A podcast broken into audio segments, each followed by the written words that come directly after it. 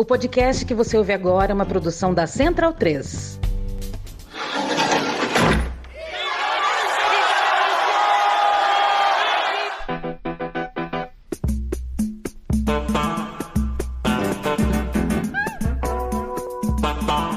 Começa agora a Guilhotina, podcast do Le Monde Diplomatique Brasil.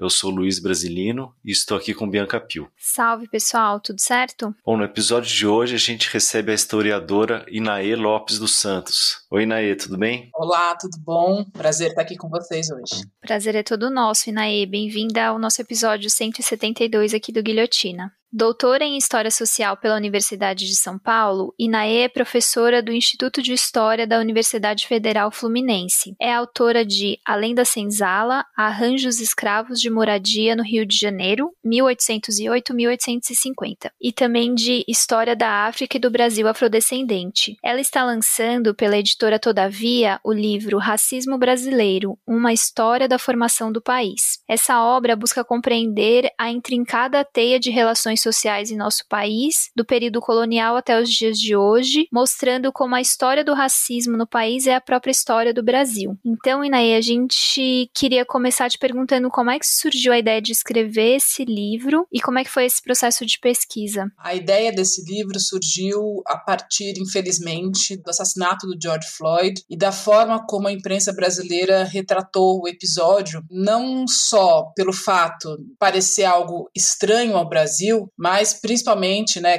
em decorrência disso, pelo fato de que a grande mídia parecia não reconhecer a, a violência inerente ao racismo brasileiro aqui. O episódio do assassinato de George Floyd parecia ser uma violência do racismo circunscrita unicamente ao universo estadunidense, quando nós sabemos que, na verdade, o racismo, enfim, é uma relação de poder que estrutura boa parte do globo hoje, do mundo. Com essa aparente estranhamento até de uma mídia progressista em relação à violência que levou ao assassinato do George Floyd, aquilo me incomodou profundamente. Eu trabalho com a história da escravidão há muito tempo, essa é minha especialidade, enfim, né, eu dou aula sobre isso, inclusive meus, meu mestrado e meu doutorado foram sobre é, essa questão, com um recorte específico, e nos últimos 10 anos, eu tenho também trabalhado de forma mais ampla com a história do racismo, tanto nas Américas, mas também com foco no Brasil. E aí, dessa inquietação, veio a, a, ideia de fazer um livro, que é um livro pensado para o grande público, né? Então, não é um livro que tem um, um, estofo acadêmico, claro que tem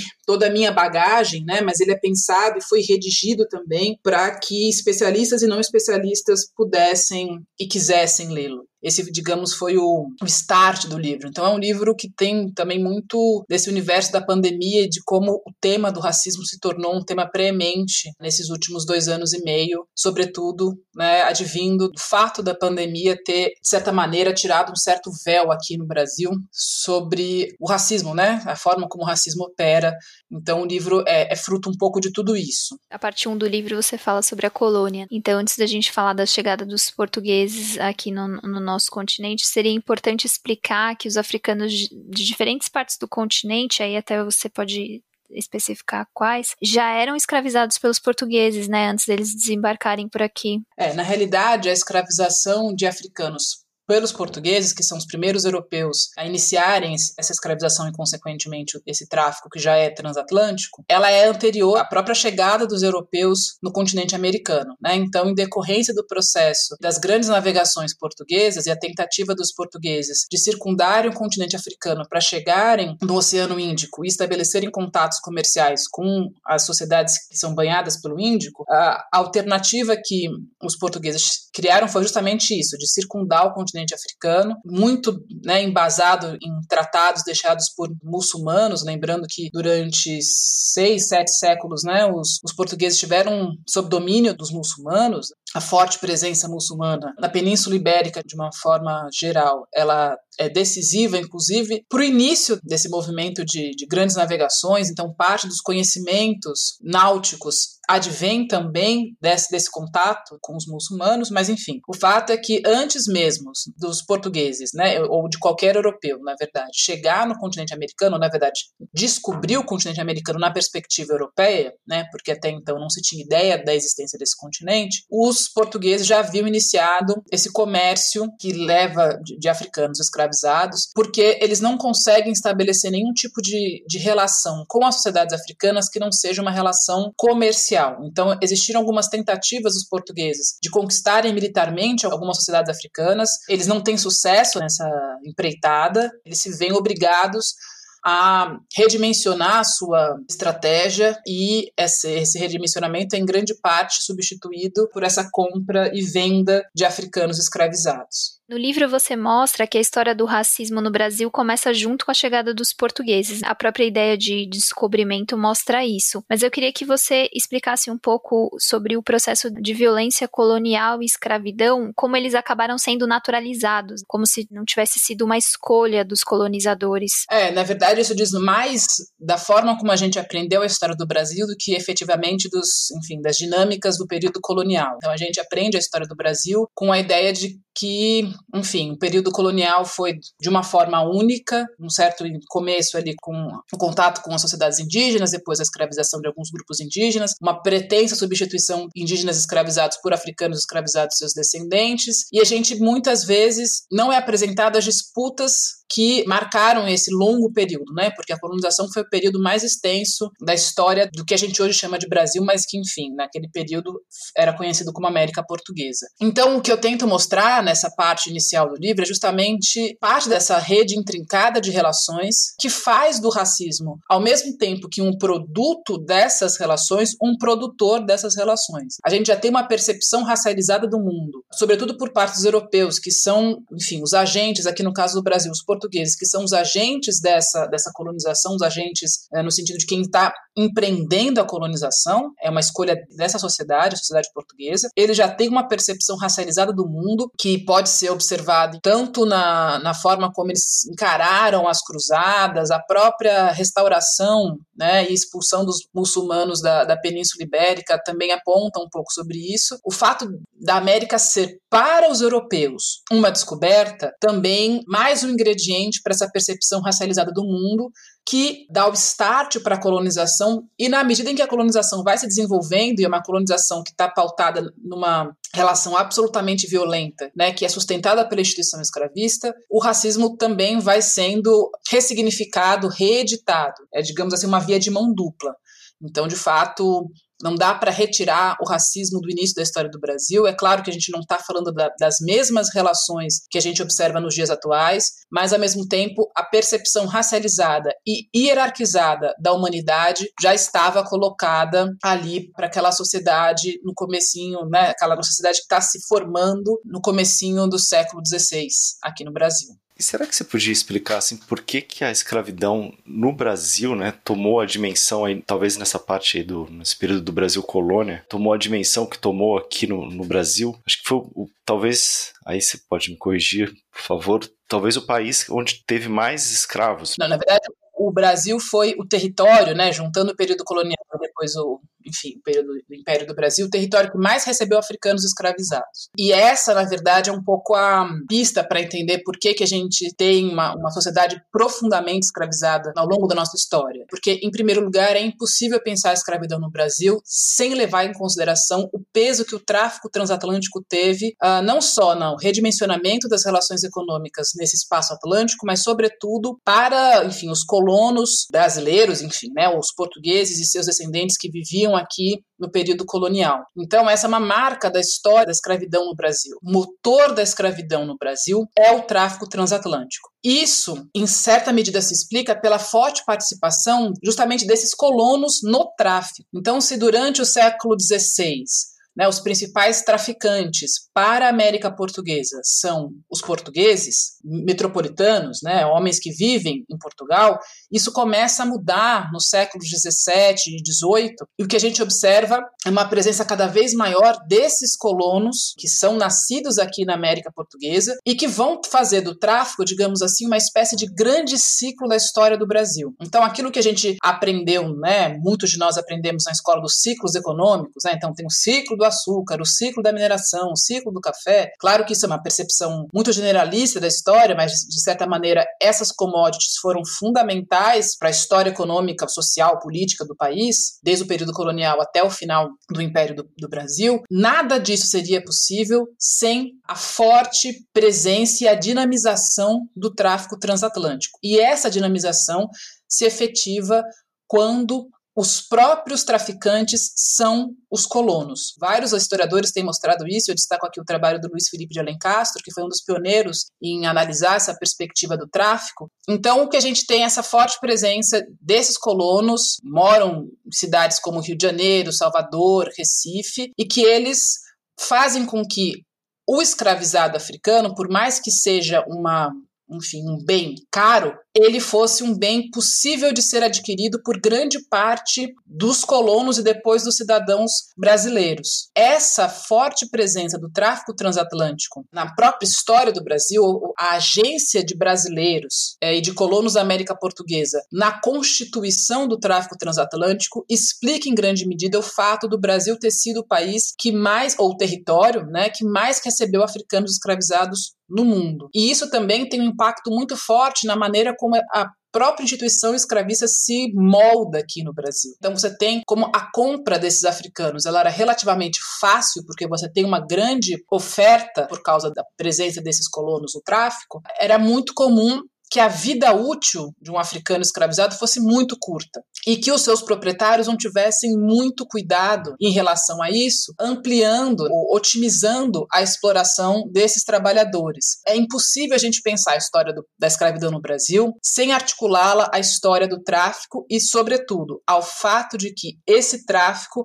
foi agenciado por brasileiros ou no período colonial por colonos que viviam e tinham criado redes não só familiares, sociais, mas também econômicas aqui no território da América Portuguesa. Muito interessante, né? Porque voltando a falar do, da forma como a gente aprende a história, uma leitura acho que comum é achar que tráfico veio da demanda de mão de obra, né? Na verdade, o tráfico ele já existe, né? Então isso, quando os portugueses chegam aqui na América, porque depois vai virar América Portuguesa, aproximadamente 10% da população de Lisboa já é composta por africanos escravizados e seus descendentes. O tráfico feito pelos portugueses começa em meados do século XV, 45, 50 anos antes dos portugueses chegarem aqui nas Américas. Então, eles, na verdade, otimizam esse tráfico e passam a utilizá-lo de forma, enfim, sistemática. Né? Na verdade, é basicamente impossível a gente pensar na história da modernidade ocidental, desse encontro que se dá nas Américas por meio da colonização, esse encontro absolutamente violento, sem levar em consideração o papel crucial do tráfico transatlântico, sobretudo do ponto de vista econômico. O que permite, o capital que permite a financiarização da economia nesse período é o capital que advém do tráfico. Desse capital, a gente tem não só a financiarização, mas a própria escravização cada vez maior dos africanos aqui no continente americano, mas sobretudo no Brasil e, e Estados Unidos e algumas regiões do Caribe no primeiro momento, em grande parte é, oriundo da exploração do trabalho desses homens e dessas mulheres que a gente tem a acumulação primitiva de capital que vai viabilizar lá no final do século, né, meados do século XVIII, o processo de, de revolução industrial. Então, é uma história muito intrincada. E se a gente retira o tráfico, a gente não entende a história da modernidade no Ocidente, na qual o Brasil está incluso. Falando nessa história global, a independência do Brasil estava inserida aí dentro desse, de um contexto que veio em seguida dessas revoltas e revoluções inspiradas pelo iluminismo. Mas aí você mostra no livro, né, que isso não abalou a,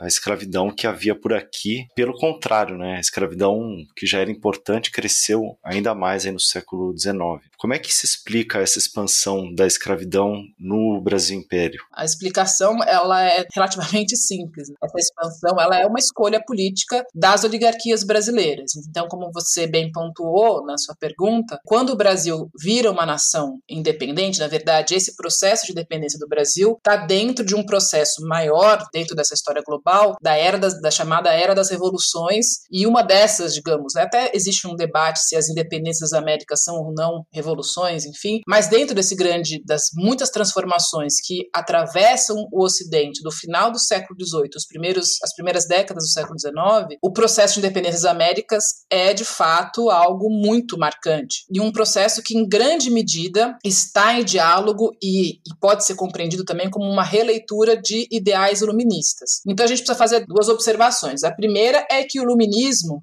é, digamos, um movimento de ideias pensado por e para homens brancos. Então, se a gente parar para pensar nos ideais de liberdade, igualdade, fraternidade, na própria ideia de cidadania, da forma como ela é instaurada é, no Ocidente, ela é feita para e por homens brancos. Tanto que agora que a gente tem tido um olhar um pouco maior para o evento mais radical dessa era das revoluções, que é a Revolução do Haiti, que é uma revolução na qual a questão racial ela é revelada quando homens e mulheres escravizados, negros, ressignificam efetivamente esses ideais e transformam não só a sua condição de escravizados, como a própria condição colonial do lugar em que eles viviam. Então, o que a gente tem quando o Brasil faz o seu processo de independência, a gente tem, por um lado, essas transformações ideológicas, políticas, sociais que são trazidas pelo, pelo iluminismo, mas um iluminismo que, volta a dizer, principalmente pensado para e por homens brancos, e grande parte das elites brasileiras que vão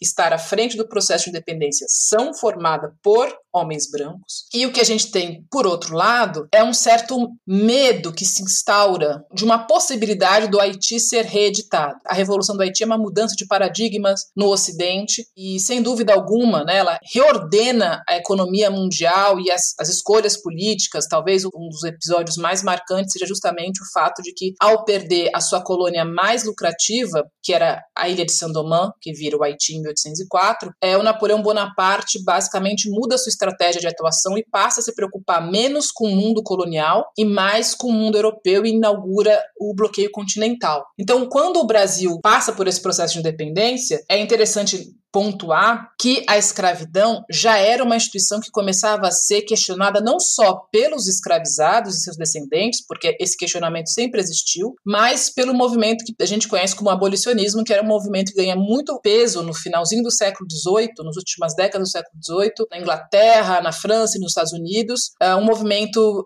protagonizado nesse momento por homens é, brancos, né, que passam a questionar a moralidade da instituição escravista. Quando o Brasil decide se transformar numa nação livre, soberana e independente, a escolha pela manutenção da escravidão, ela é uma escolha muito consciente do tipo de nação que se queria construir, porque você já tem inclusive a maior parceira comercial do Império Português, e a partir de 7 de setembro de 1822, do Império do Brasil, é a Inglaterra. Até final do século XVIII foi a maior traficante de escravizados do mundo, mas que tem uma girada aí na sua organização e na sua percepção do tráfico no primeiro momento, e não só abole o tráfico ao norte do Equador, mas passa também a pressionar que outras localidades interrompam, né, terminem com o tráfico, e, e uma das, das localidades que sofrem maior pressão é justamente no primeiro momento o Império Português, depois o Império do Brasil. E apesar dessas pressões, que volta a dizer, eram feitas pela maior parceira econômica do país, a maior potência mundial naquele período, ou uma das maiores, sem sombra de dúvida, o Brasil mantém uma escolha pela instituição escravista. Em grande medida, essa manutenção ela está muito fundamentada no longo passado colonial que fez com que a escravidão se transformasse numa instituição organizadora da sociedade brasileira. E não só porque a maior parte das, enfim, das ações, eh, das atividades econômicas eram produzidas sobretudo por escravizados ou também muitas vezes por libertos e livres, mas sem sombra de dúvida as grandes commodities da história do Brasil, elas estão atreladas à exploração da escravidão mas também o que a gente observa nesse passado colonial é uma organização da própria identidade e sentidos de liberdade, né, da identidade das oligarquias e dos sentidos de liberdade possíveis. Então, ser proprietário de um escravizado é o posto máximo que um sujeito pode estar na sociedade colonial brasileira. Quanto mais escravizados uma pessoa tem, maior o prestígio social e o poder econômico e político que ela tem. Nós herdamos isso, nós não, né? A elite oligárquica brasileira, ela é herdeira dessa elite colonial, né? São os filhos netos e bisnetos. Essa escolha ela se dá em grande parte a partir de um conhecimento do funcionamento da escravidão, do peso do tráfico, da organização da escravidão, das necessidades de negociação que era, eram fundamentais que existissem, dos conflitos também que são constitutivos de uma sociedade escravista, conflitos esses que são marcados e em grande parte causados pela resistência dos escravizados. Mas apesar disso tudo, e sobretudo apesar também dessa forte pressão britânica, você tem uma escolha que é deliberada. O Luiz Felipe de Alencastro tem uma frase que as oligarquias brasileiras elas apostam na escravidão para o futuro. E é justamente isso que o Brasil faz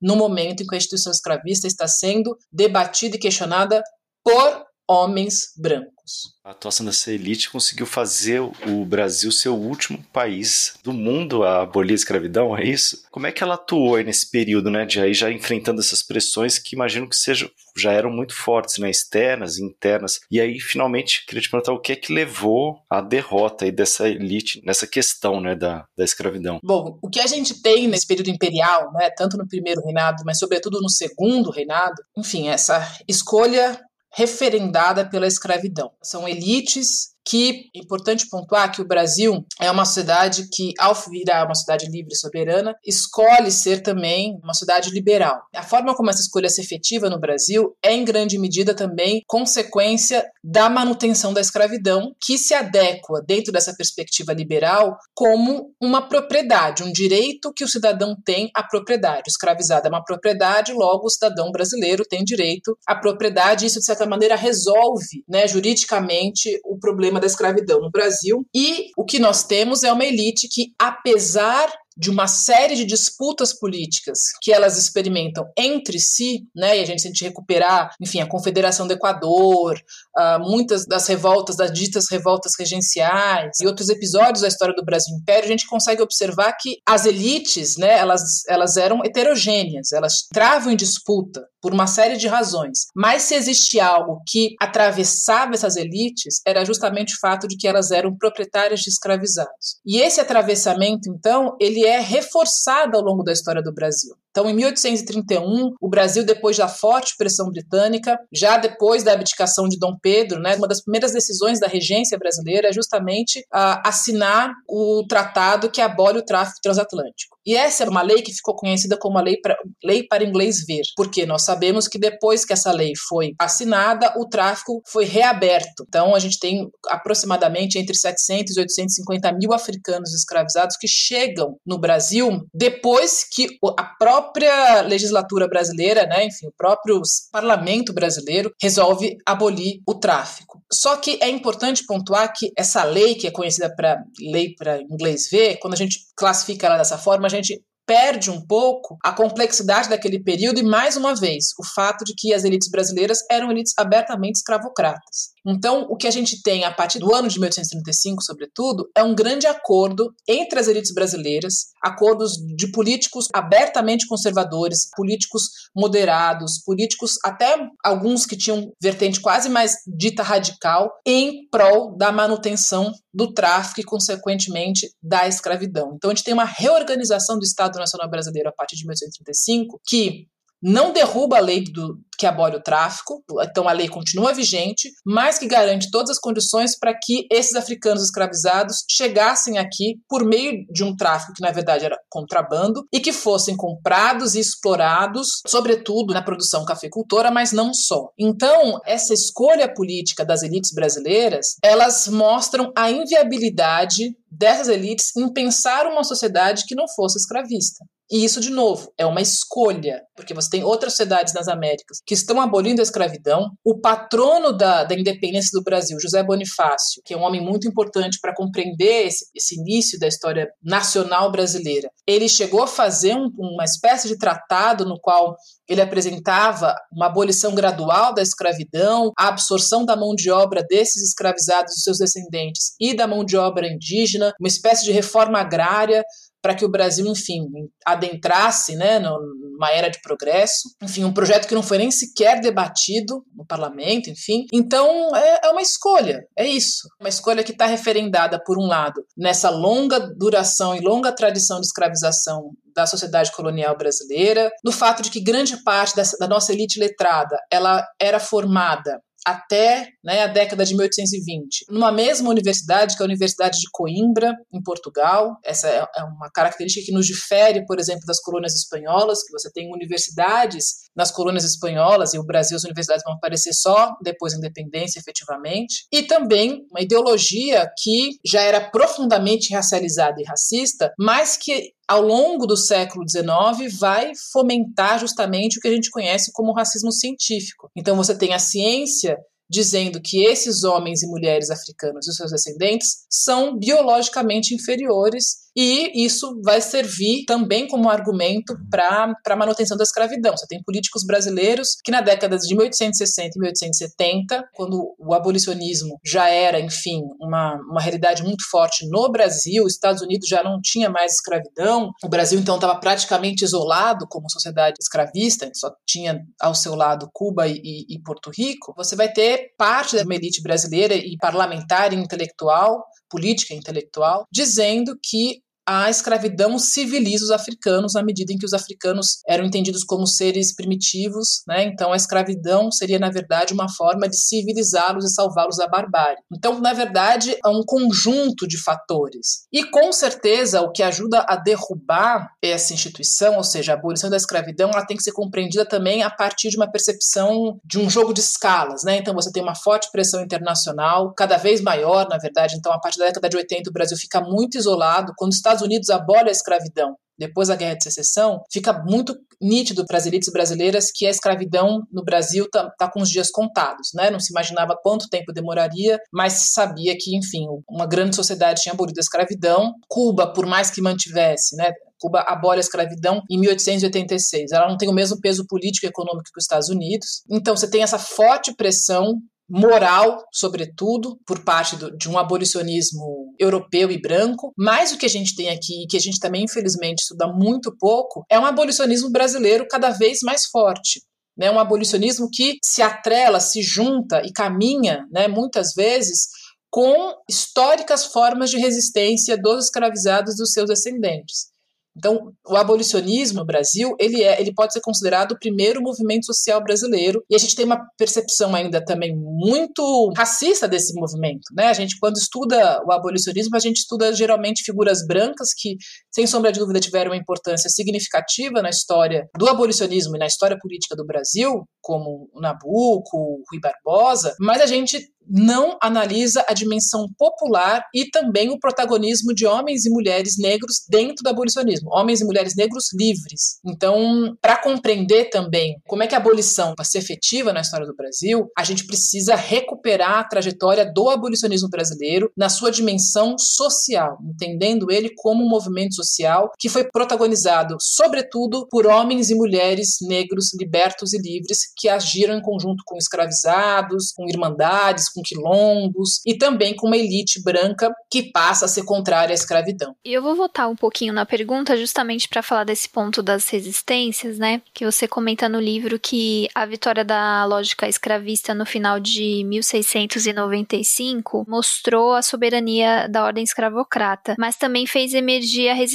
nesse período, que também acho que vai refletir futuramente quando você está falando aí da, do período da abolição. É, você pode nos contar mais sobre essa resistência e como que ela se instaure como um dos maiores exercícios de política no período colonial? Bom, a resistência ela é algo que caminha junto com a história da escravidão no Brasil. A partir do momento que você tem um escravizado, você tem a resistência ali, porque efetivamente essa não é uma instituição, né, ou uma relação que as pessoas queiram estar, os escravizados no caso. Então, o que a gente tem em 1695 é, na verdade, a derrota de Zumbi dos Palmares e o desmantelamento de parte do que era o quilombo dos Palmares. E esse desmantelamento se dá justamente quando as elites coloniais, sobretudo as elites da capitania de Pernambuco, elas aceitam a vinda dos bandeirantes, especificamente do, do Domingo Jorge Velho e, sua, e a sua bandeira. E por que, que isso é importante pontuar? Porque essas elites pernambucanas elas demoraram muito tempo para aceitar a vinda dos bandeirantes, porque elas consideravam os bandeirantes, isso tá,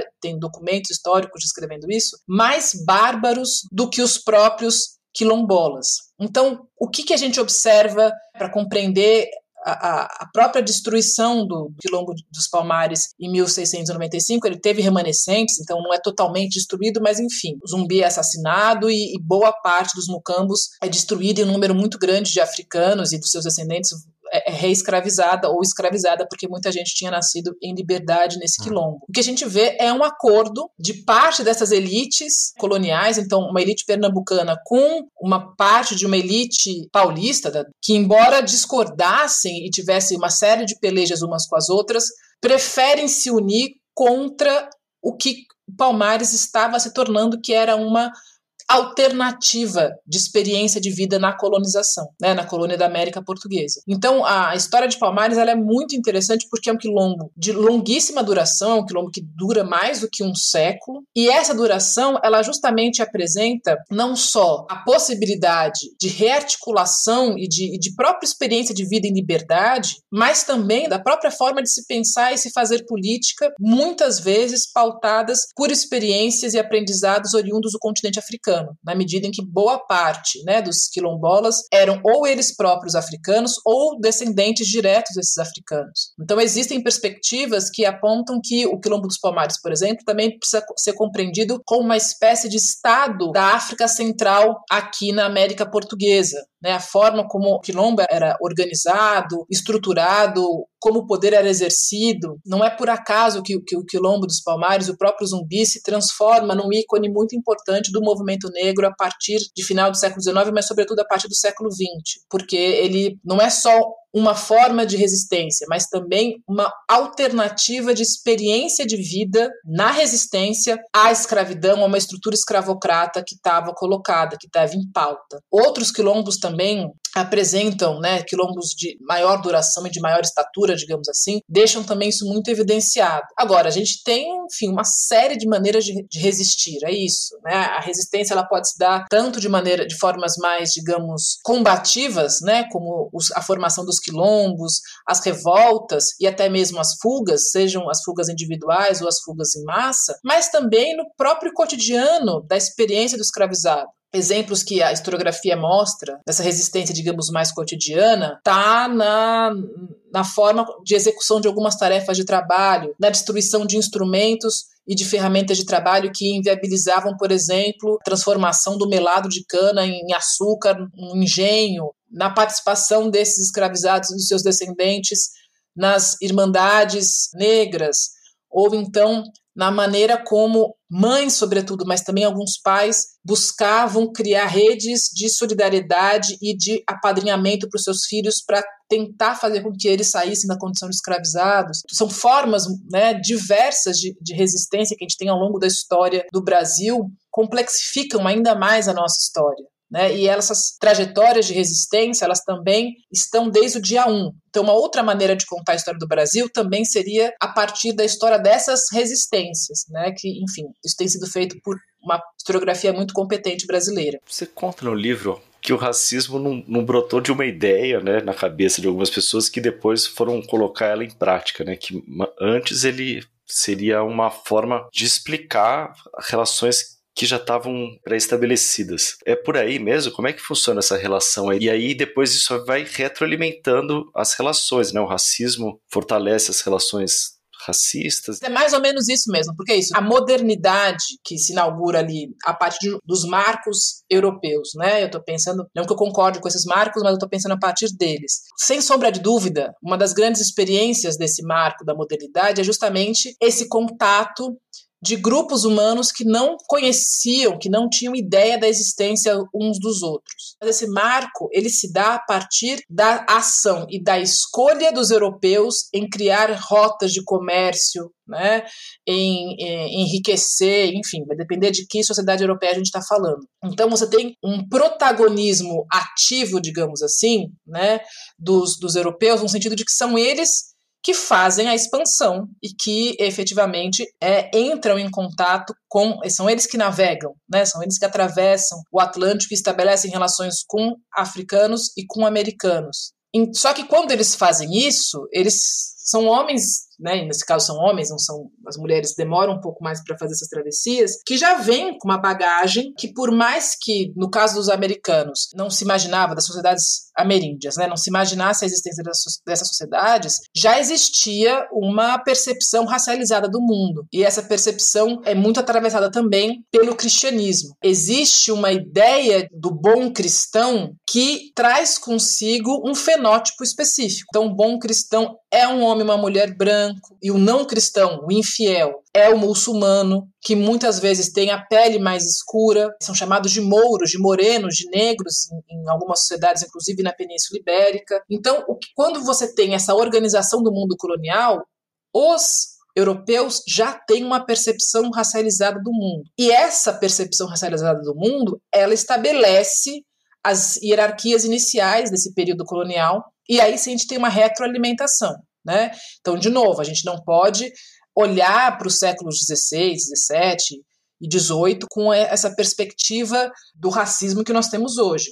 Mas existe uma pactuação social e racial já no século XVI, final do século XV e começo do século XVI, né, que é atravessada em grande medida também pela cristandade. O que a gente tem é uma percepção já racializada do mundo que inaugura uma relação em um sistema de poder que aí sim é o racismo, que é esse sistema de poder no qual as pessoas que vão usufruir das benesses desse sistema têm um fenótipo específico, ou seja, têm uma raça específica, e aqueles que vão sofrer o ônus dessa relação tem um outro fenótipo específico, uma outra raça do ponto de vista social específica também. No final do século XIX, o racismo científico era uma ideologia disseminada em todo o Ocidente. Como é que isso influenciou aqui a recém-inaugurada República do Brasil? Ah, isso foi determinante, né? Porque a recém-inaugurada República Brasileira ela é feita, sobretudo, pelas mesmas elites brancas, grande parte delas escravocratas, embora a gente tenha participação de abolicionistas, mas do ponto de vista econômico. É só a gente lembrar qual era o produto que era exportado até 1888, era o café. Qual produto continua sendo mais exportado no Brasil a partir de 89 continua sendo o café. Então a elite cafeicultora continua sendo, do ponto de vista econômico, a principal elite que vai organizar, inclusive, enfim, setorizar, digamos, territorializar né, nessa república, o exercício do poder. E uma das questões que, que estão colocadas no final do século XIX começo do século XX, não só para o Brasil, para esse Ocidente como um todo, e que em grande medida é resultado desse racismo científico, é a necessidade de modernizar o Brasil. E a modernização, ela tem um modelo específico, né, que é o modelo europeu. Quais são as sociedades modernas no final do século XIX? São sociedades da Europa Ocidental, Inglaterra, França, Espanha um pouco, nem tanto, mas sobretudo Inglaterra, França, um pouco dos Países Baixos ali, é, são entendidas como essas sociedades modernas, ah, nas quais as sociedades aqui né, nas Américas, no caso o Brasil, precisa se espelhar. Só que essas sociedades elas têm uma marca, elas são sociedades majoritariamente assim, são brancas, a população ela é, né, nesse, sobretudo nesse período, branca. E essa condição branca da população é entendida pelos europeus e também por parte das elites brasileiras como a condição que viabilizou a modernização dessas sociedades. Então, elas são modernas porque elas são brancas. Então, isso está incutido na elite intelectual e política brasileira. Para você ser uma sociedade moderna, você tem que ser uma sociedade branca. Então, um dos grandes projetos de política pública do Brasil neste período, na chamada Primeira República, é justamente embranquecer a população brasileira. Embranquecer literalmente. Transformar o Brasil num país de pessoas brancas. E aí você tem uma ação que ela é dupla. Por um lado, você tem a instauração de, um, de uma política de imigração muito forte e uma imigração que proíbe num primeiro momento a vinda de asiáticos e de africanos, isso está determinado no decreto 518, que, que organiza em 1890 política de imigração, uma política de imigração que já tem um histórico, porque essa tentativa de embranquecer a população brasileira e, de, e ao fazer isso, transformá-la numa sociedade mais moderna, já estava presente no século XIX né, antes mesmo da proclamação da República Brasileira. Mas as experiências brasileiras de imigração demonstram que algumas sociedades são mais interessantes do que outras. Então, por exemplo, os alemães podem ser muito modernos, né, ou suíços, mas quando eles vêm para o Brasil ali em meados do século XIX, ou na década de 60 e 70, eles preferem criar as suas próprias colônias dentro da América, né, dentro do Império do Brasil, e poucos se relacionam com o restante da população brasileira nesse período. Então, a política de imigração ela tem como objetivo trazer europeus, mas não quaisquer europeus, trazer europeus que estivessem predispostos ou que tivessem uma predisposição, e é assim que era entendido, uma predisposição a se relacionarem, sobretudo com as mulheres negras, indígenas e mestiças, para que desse relacionamento resultassem, enfim, crianças cada vez mais brancas. Assim, a primeira política efetiva pública da República Brasileira é a política de imigração, que tem como principal objetivo embranquecer a população brasileira e também garantir uma mão de obra barata para as elites agrárias do país. Mas é importante pontuar que quando o Brasil eh, faz a abolição da escravidão em 88, depois vira uma república em 89, sobretudo em 88, a maior parte da população negra do Brasil, em 13 de maio de 88, de 1888, ela é livre, ela não está mais na condição de escravidão. Isso, em grande medida, é resultado do movimento abolicionista também. O Brasil já teria, digamos assim, esse excedente de mão de obra para ser utilizado na produção de café, enfim, né, nessa perspectiva agroexportadora que o Brasil mantém na Primeira República. E por que, que não utiliza? Porque o objetivo nacional é embranquecer a população. Então a gente também, para compreender o processo de imigração da Primeira República Brasileira, a gente precisa compreender que país que essas elites políticas e intelectuais estavam projetando. E eles não tinham o menor problema em falar sobre isso, muito pelo contrário, né? Você tem a, a figura do, do Lacerda, que é um importante antropólogo brasileiro, que é escolhido pelo presidente da República em 1911 para apresentar para o mundo, num Congresso Mundial das Raças em Londres, qual era a política que o Brasil estava implementando para embranquecer essa população. Uma política pensada em médio e longo prazo, né, que dali a 100 anos, ou seja, depois de quatro gerações, conseguiria alcançar o seu objetivo principal, que é 0% da população de negros. Então, é um pouco por aí. E né, essa política a gente sabe que não deu certo, né? E a partir ali da era Vargas, ela começa a perder espaço para uma ideia que valorizava a mestiçagem, né? História com o Gilberto Freire. Como é que essa valorização da mestiçagem responde mais a uma demanda de um novo ciclo econômico aí que começava no país com a industrialização do que por ideias de igualdade, justiça. É, na verdade, o que a gente tem a partir da década de 30 é uma espécie de renascimento da ideia do Brasil. Então, a era Vargas ela tem essa marca, ela, ela tem esse caráter quase mitológico de criar uma nova ideia de país, e essa criação tem como, uh, digamos, um dos seus pilares justamente positivar a presença negra e afrodescendente e também a presença indígena. É, então, o Brasil passa a se vender e a se reconhecer como uma sociedade mestiça. Isso é uma marca da era Vargas, então, e é uma marca que nos funda, é uma refundação do, do Brasil. Então, a ideia de brasilidade que nós compartilhamos até hoje, em grande medida, oriunda deste período da história do Brasil. A capoeira, que era uma prática até então criminalizada, deixa de ser. O carnaval passa a, a ter uma dimensão é, nacional. O samba, que até pouco tempo era um, um ritmo produzido por e para negros, né, também passa a ser visto como a grande música brasileira. Experiências né, e manifestações culturais que são abertamente afro-brasileiras ganham caráter nacional. Né? Então, nós somos devedores, em grande medida, nossa ideia de brasilidade deste período. Mas é importante pontuar também essa ideia de, desse Brasil, que é esse cadinho, né? o Brasil do samba, carnaval e futebol, ele está sendo gestado por uma mesma elite política que, se por um lado acha muito bom o carnaval e, e dialoga com, né, o Vargas dialogou com lideranças do movimento negro brasileiro, você tem a criação de uma ideia de Brasil que é branca. Então não é mais a, a, população do Brasil que precisa ser embranquecida, mas a ideia de Brasil precisa ser branca. Então, se a gente observa as ações do governo Vargas, né, no que diz respeito à implementação de políticas públicas na área da educação, a gente fica muito impressionado, porque são políticas abertamente eugênicas. Abertamente. Então, você, por um lado, absorve de forma positivada essa presença negra, indígena e afro e mestiça. Mas ao mesmo tempo você, talvez nesse, nesse sentido, a obra de Gilberto Freire ela seja muito emblemática. Costumo dizer que o que eu mais gosto da obra de Gilberto Freire é o título, porque eu tenho muitas críticas dessa obra.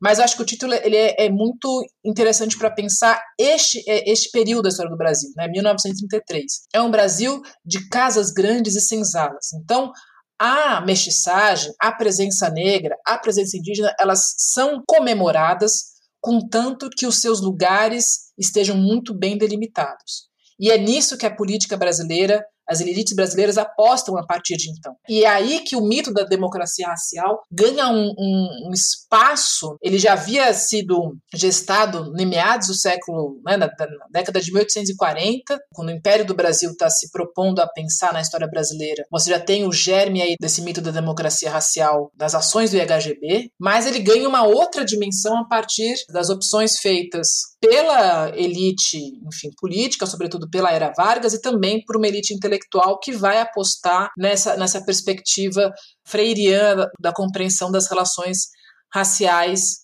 no Brasil. Então você aplaude a presença negra, mas você escreve ali que os senhores, né, os meninos brancos do Brasil, inauguravam sua experiência sexual com as escravizadas e depois com as empregadas domésticas, sem nenhum tipo de crítica. Então, o que a obra de Gilberto Freire faz ela, é, ela comemora a presença negra, mas deixa muito clara qual é o limite que essa população deve estar. E isso é o que funda a nossa brasilidade, né? Uma sociedade que todo mundo sabe, né? Uma sociedade, o Brasil é essa jabuticaba, né? É uma sociedade que todo mundo sabe que tem racismo, mas ninguém se diz racista. Em grande medida por causa disso né, por causa dessa repactuação, dessa refundação que o Brasil vive na década de 1930. No livro você fala sobre a implementação de políticas deliberadas de precarização da formação de professores durante a, a ditadura militar, né? É, você pode nos explicar um pouco como isso se relaciona com o racismo? Sim, acho que é uma, uma perspectiva muito importante, né? Sobretudo porque a gente está nesse ano é, debatendo a, as cotas raciais, enfim. Então acho que é fundamental pontuar que é algo que inclusive nos difere dos Estados Unidos, né? Durante muito tempo o Brasil foi visto como uma sociedade não racista ou menos racista porque nós não tivemos leis segregacionistas como as leis de Jim Crow dos Estados Unidos ou as leis segregacionistas da África do Sul, por exemplo. Mas a gente não teve porque a gente não precisou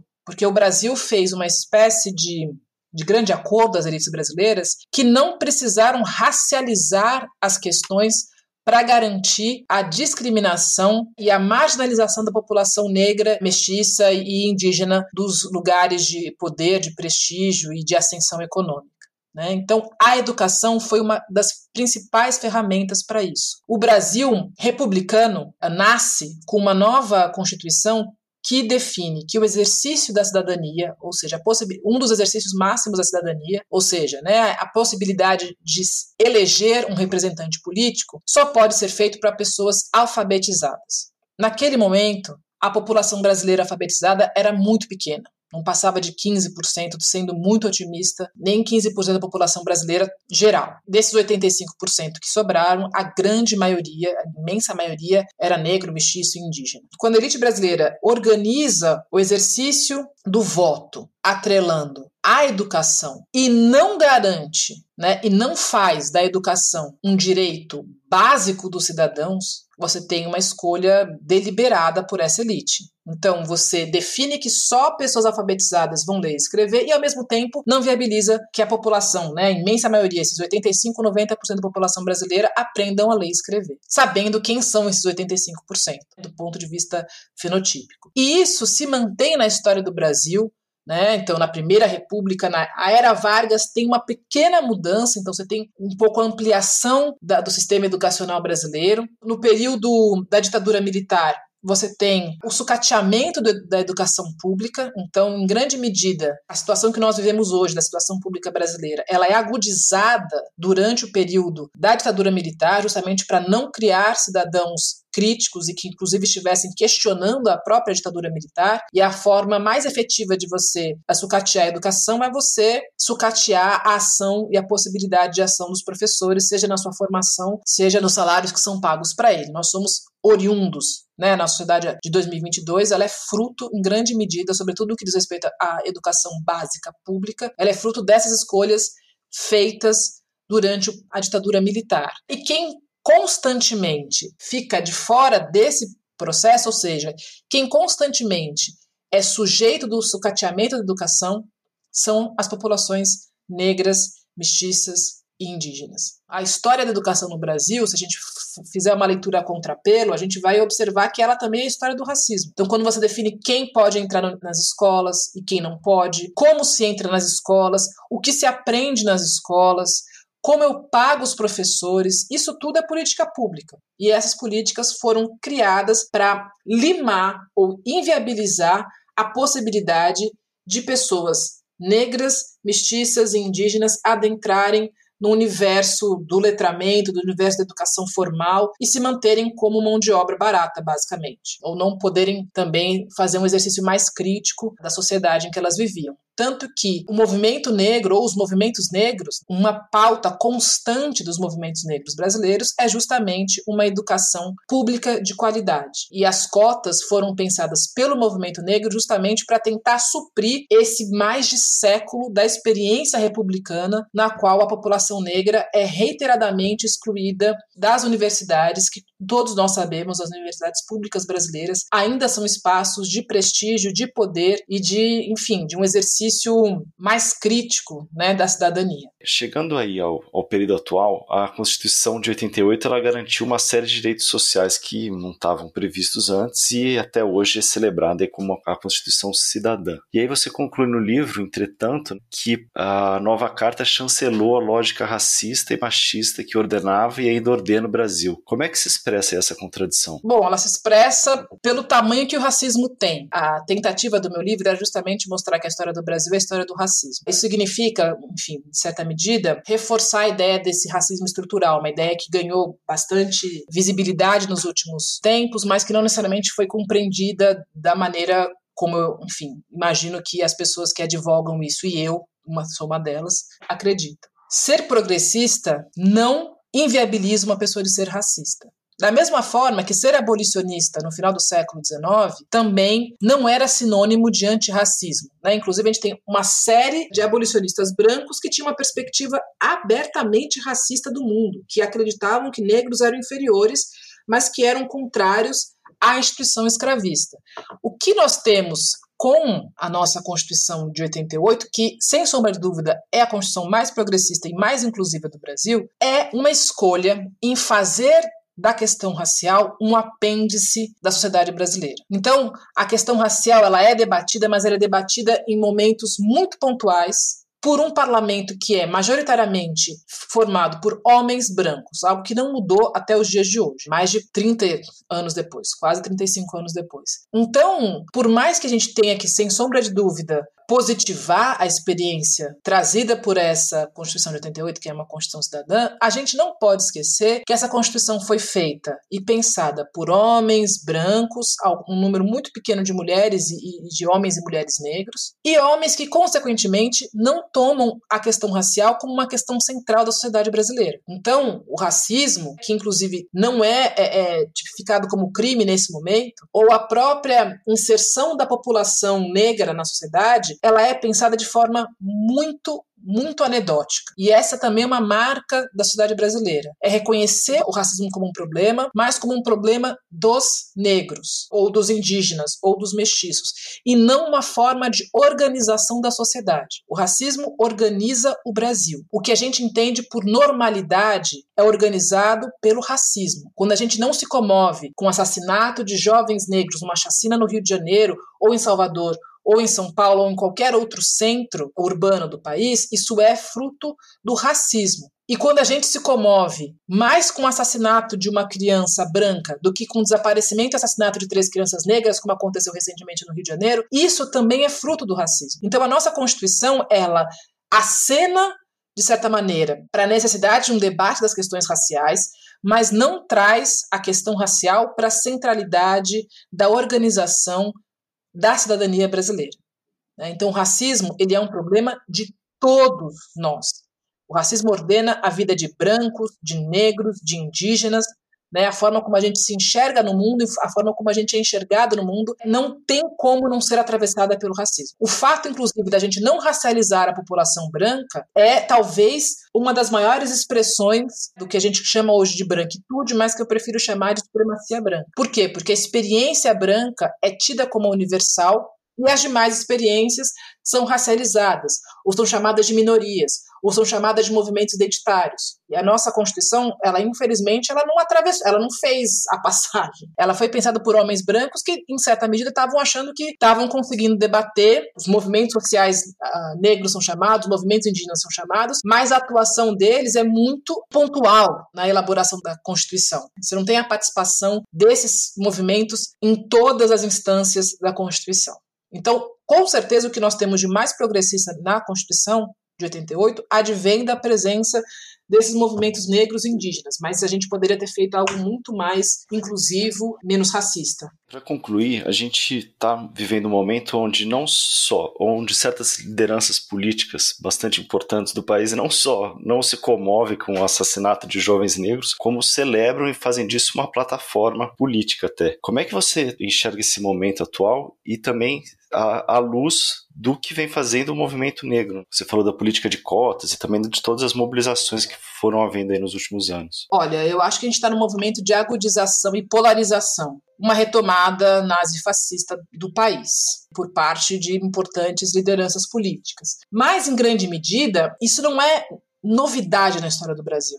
Né? Então a gente tem alguns ciclos da história brasileira né, em que essas premissas, essas perspectivas que têm uma, um cunho racista mais escrachado tomam poder e passam a exercer o poder. Por um lado, isso é absolutamente devastador e a gente precisa, de fato, não só repudiar esse tipo de ação, né, mas exigir, tentar mudar esse cenário sobretudo por meio da democracia, mas mais do que isso, a gente precisa entender, na minha perspectiva, e não é só minha, eu sei, o movimento negro diz isso há muito tempo, que não há democracia no Brasil enquanto houver racismo, porque o racismo é um sistema de exclusão que inviabiliza qualquer democracia. Então, esse tipo de ação esse quadro né, abertamente racista, nazi-fascista, como eu disse, ele não é novidade, porque o, o, Brasil ainda não enfrentou o que eu considero a sua principal questão, que é a questão racial. Então, enquanto a gente não enfrentar enquanto Estado Nacional, por meio de políticas públicas, as desigualdades criadas pelo racismo, a gente vai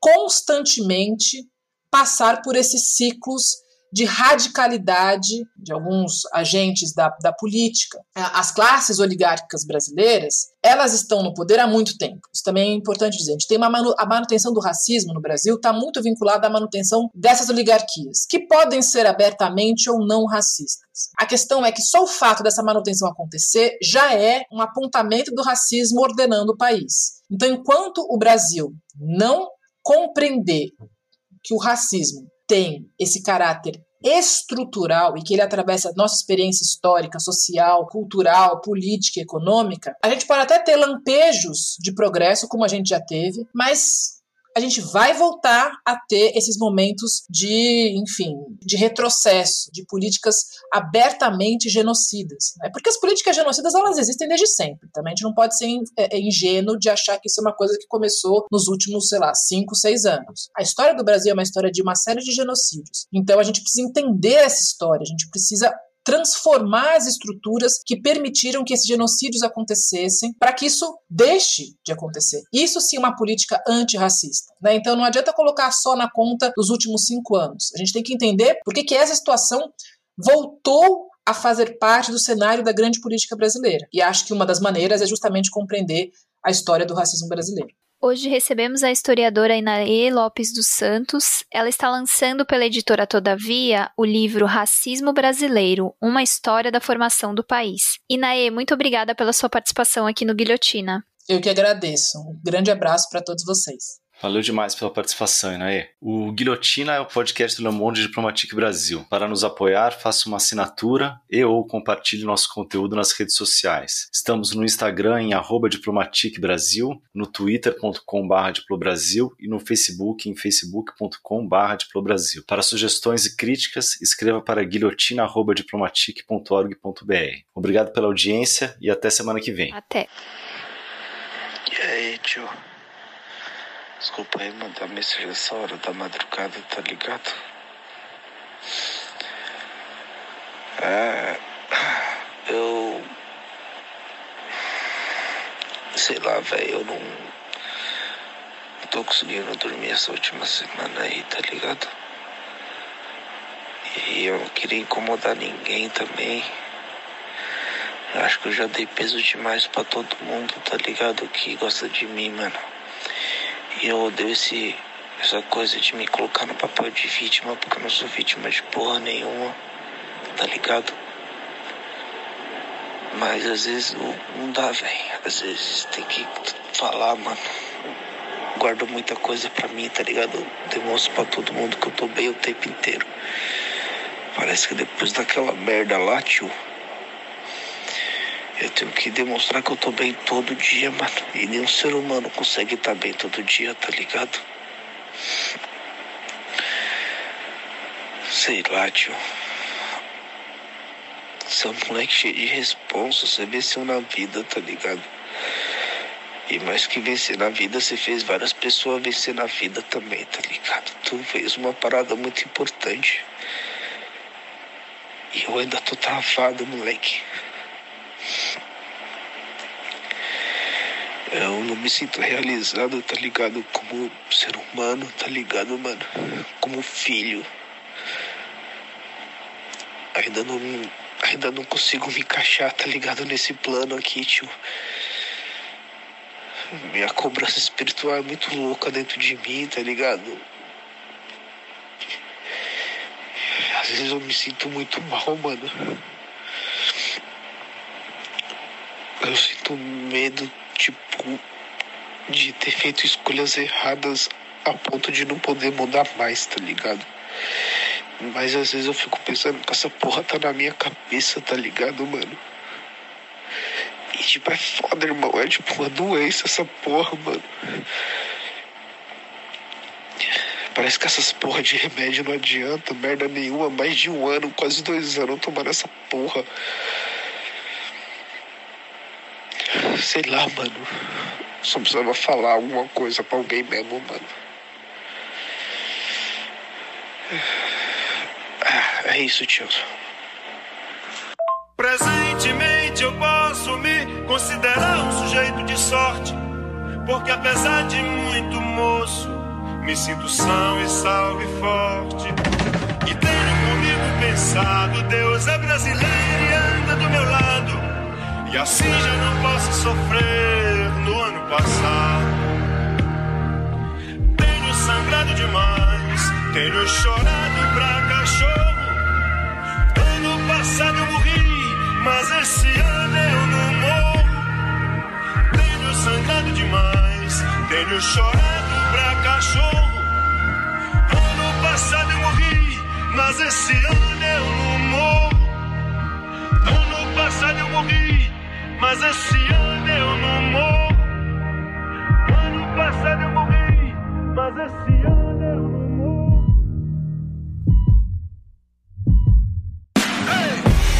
eu sonho mais alto que drones. Combustível do meu tipo, a fome. Pra arregaçar como um ciclone. Pra que amanhã não seja só um ontem. Com um novo nome, o abutre ronda, ansioso pela queda. Fim do mágoa, mano, sou mais que essa merda.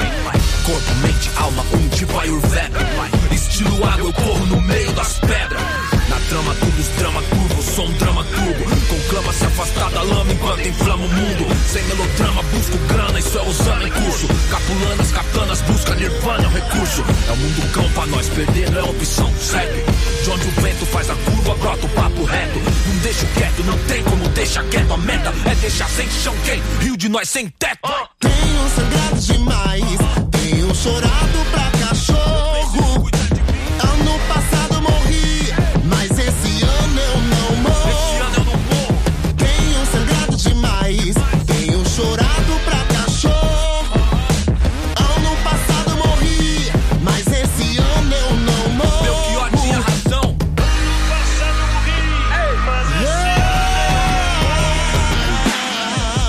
Figurinha premiada, brilho no escuro, desde a quebrada avulso. De gorro alto do morro, os camarada, tudo. De peça no forro, os piores impulsos. Só eu e Deus sabe o que é não ter nada, ser expulso. Ponho linhas no mundo, mas já quis pôr no pulso. Sem o porro, nossa vida não vale a de um cachorro triste. Hoje cedo não era um hit, era um pedido de socorro. Mano, rancor é igual um tumor, envenena a raiz. Onde a plateia só deseja ser feliz. Com uma presença aérea, onde a última tendência é depressão com aparência de férias. Odiar o diabo é mó boi. Difícil é viver no inferno e vem à tona que o mesmo império canalha que não te leva a sério interfere pra te levar à lona. Revide. Tenho sangrado demais,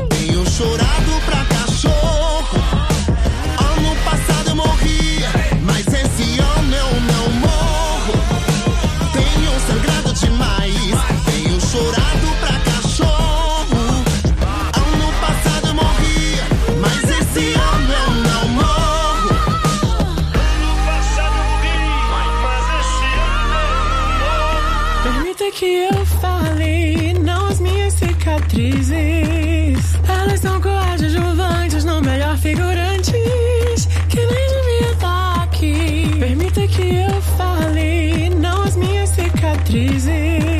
Tentando roubar nossa voz, sabe o que resta de nada? Vamos passeando por aí. Permita que eu fale, não as minhas cicatrizes.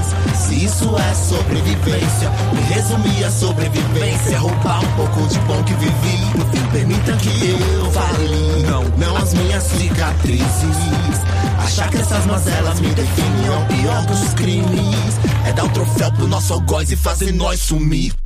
Tenho sangrado demais, tenho chorado pra cachorro. Sol que invade a cela. Ano passado eu morri, mas esse ano eu não morro. Tenho sangrado demais, tenho chorado pra cachorro. Mais importante que nunca. Ano passado eu morri, Mas aí, mas esse ano eu não morro. Tenho sangrado demais, tenho chorado pra